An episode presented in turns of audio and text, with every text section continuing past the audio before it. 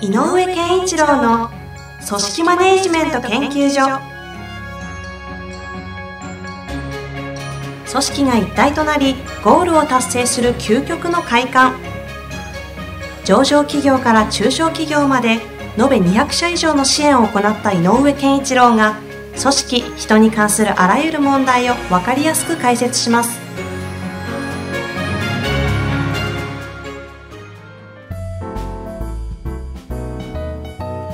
こんにちは。インタビュアーの遠藤和樹です。井上健一郎の組織マネジメント研究所。第7回。井上先生本日もよろしくお願いいたします。お願いします。早速質問をしてみたいと思います、はい。これはですね生々しいんですけども、はい。よくあの仕事をすればするほど信頼が上がる人はい。もいれば、はい。仕事をすればするほど信頼が下がる人い。ろいろいるじゃないですか。私は信頼って意外と何って聞かれると答えられないなと思って、どね。ちょっと今ぼやっと悩んでいるところがあるんですけど、信頼のヒント。あのー信頼は、えー信頼を得るにはいくつかの、えー、とレベルがあると思うんだけど一番最初は、はい。えー、と信頼はあのあのすればするほん仕事をすればするほど信頼できるようになる人っうんうんていうのと、すればするほど信頼を失う人って、うんうん。まさにそれが一つのあの原理原則で、えー、と信頼って溜まっていくものなんだよ。だからた溜まってないかのは、えー、と信頼を一気にはできない。ただまあ著名的な世の中的に認められてる人に対して、うんうん。えー、とまず信頼してかかるということはあるんだけど、なるほど。信じていいだろうなっていうもう権威者だとかね。うん権威者だとかね、はあると思うんだけど通常は、えーとね、小さなとにかくね約束のを果たすということの行為の積み重ね約束を果たすという行為の積み重ね。ほであの人は言ったことはちゃんとやるっていうこと、ううんうんでそのちゃん言ったことをちゃんとやらないよっていうか、えー、と言わないので相手が期待していることと違うことがずれたまま生き生きいくと信頼がどんどん失われる。ああなるほど。つまり、えーと「これ頼むね」って何かの仕事を頼みました「ははいいわ、かりました」って言ってその会話で終わった場合、うんうんその頼んだ方は翌日の午前中に「あそういえば昨日頼んだあれどう?」って言ったら「あすいません今日一杯でやるつもりでした」って言われたらこれもう信頼を一瞬で失うのよ。どはい。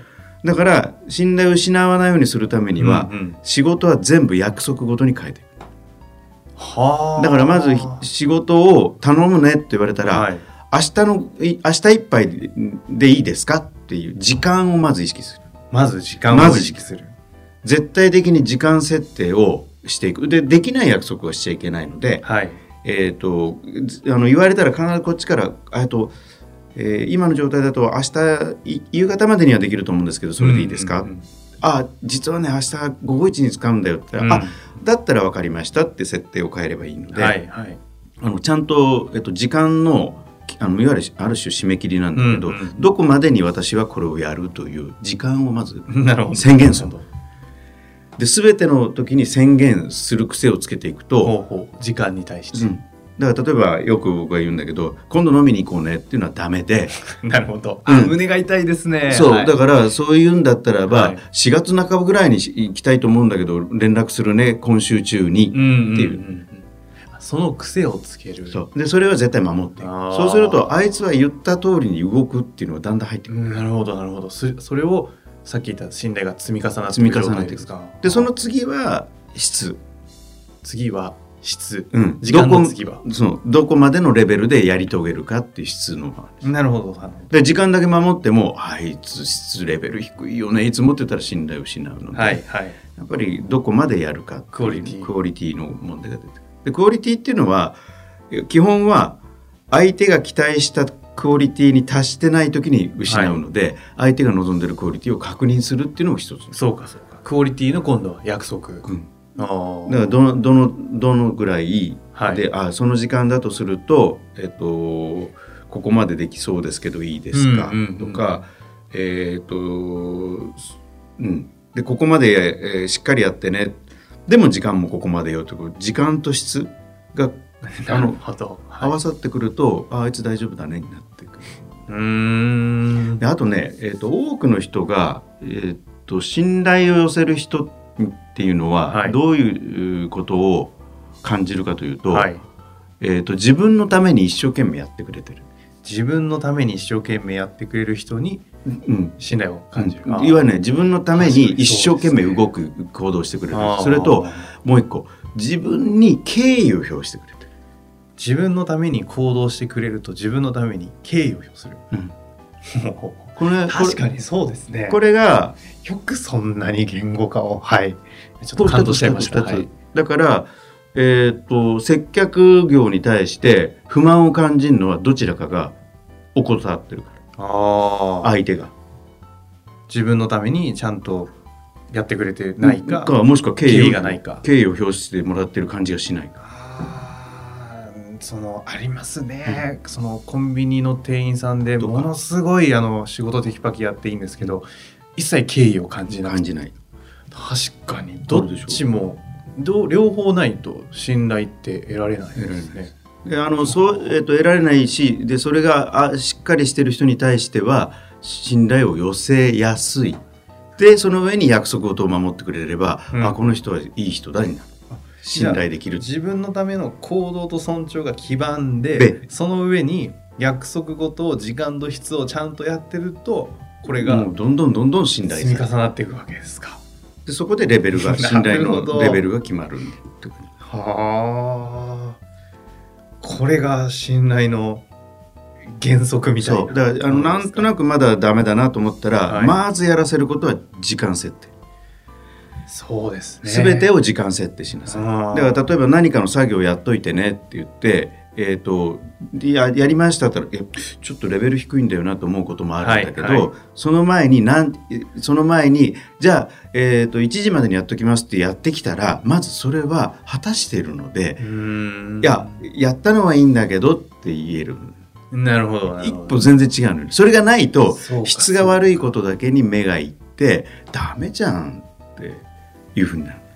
確かにあの上が指導する時とかもそこを明確にしてくれると非常にどうしていいかが分かりますよね。何怒られてるか分かんないんですよね、お前納期守ってないしこんなんじゃダメだ言われるともう。いやもう会社辞めようかなってなるじゃないですか。だからまずはね時間。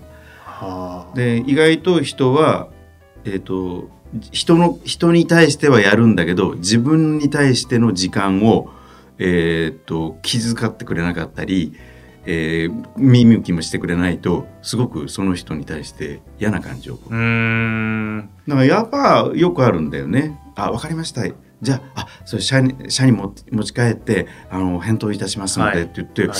俺確か一昨日言ったんだけどまだ返事来ないぞっていう感覚を、覚えさせちゃうもうその時点でアウトですよね。でもその向こうの人はこれには1週間かかると思って帰ってうんるかもしれない。うんうん、約束がねそこでできて成立してないわけですよね。とだったら1週間かかるんですけどよろしいですか、はいって言ったら「あいいよ」って言うとこれで約束が成立。そうかそうやって思うといやその約束事をしっかりと時間とクオリティでやらないことで見えないところで気づいたら信頼がどんどん失ってる失っていくってありますよね。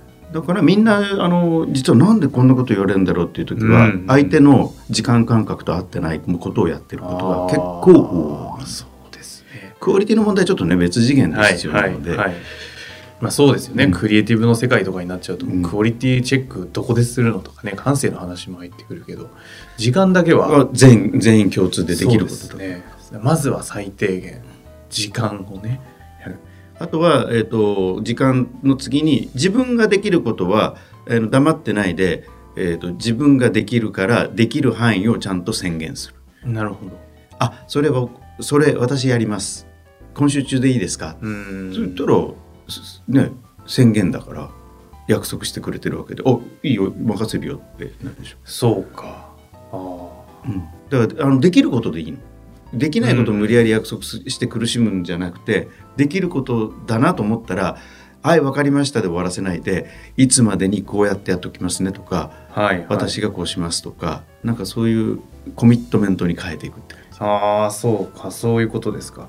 この信頼をしっかりと蓄積していきながらどんどん能力も高めて成長できる人はい。と、一定のところで止まる人みたいなのもいるじゃないですか、うんこの業務はもう完璧にできて信頼してるけどなこれ以上いかない。いかない。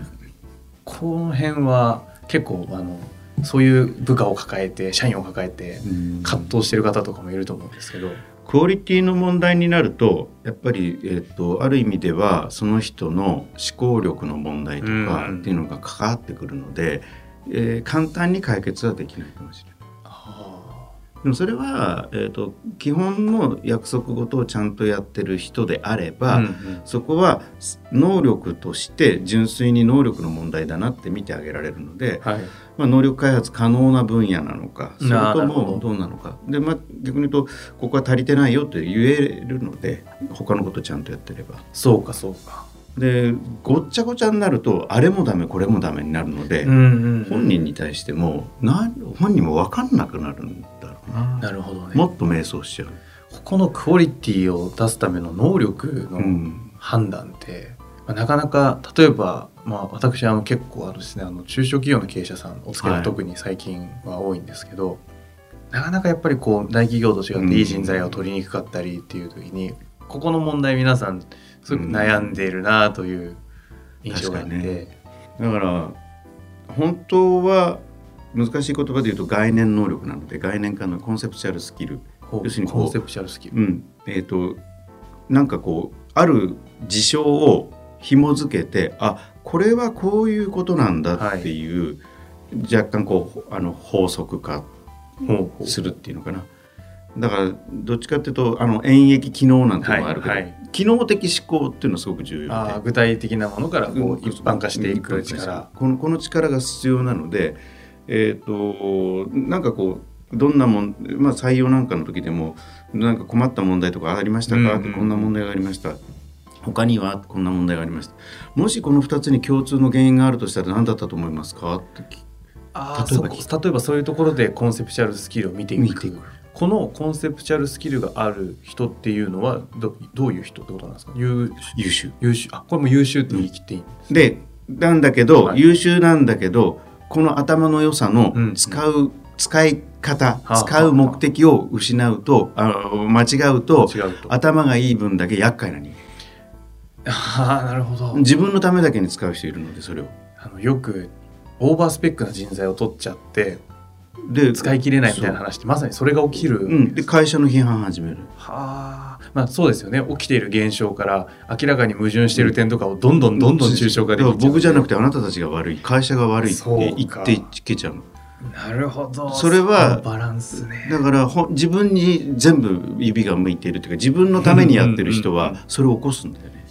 はあちょっとこれは信頼とはまた違った次元の話になってきましたけど。だから信頼っていうのは相手のためになるので、うんうん。だから信頼プラスそれなるほどなんだよちょっと次のまた別の回で そこのはい。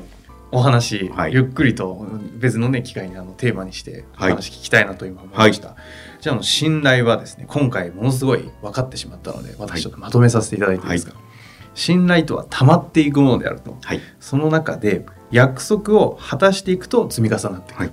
その約束は2つ時間と質をはい。結んでいく。でその前提にある大事なものがまた2つあって相手が自分のために行動してくれるということと、相手が自分に対して尊重してくれるということが分かったらこう信頼が積み重なっていく環境が整うというようなことですね。はい。これはあのものすごい使える話なので偉そうにいろんなところにお話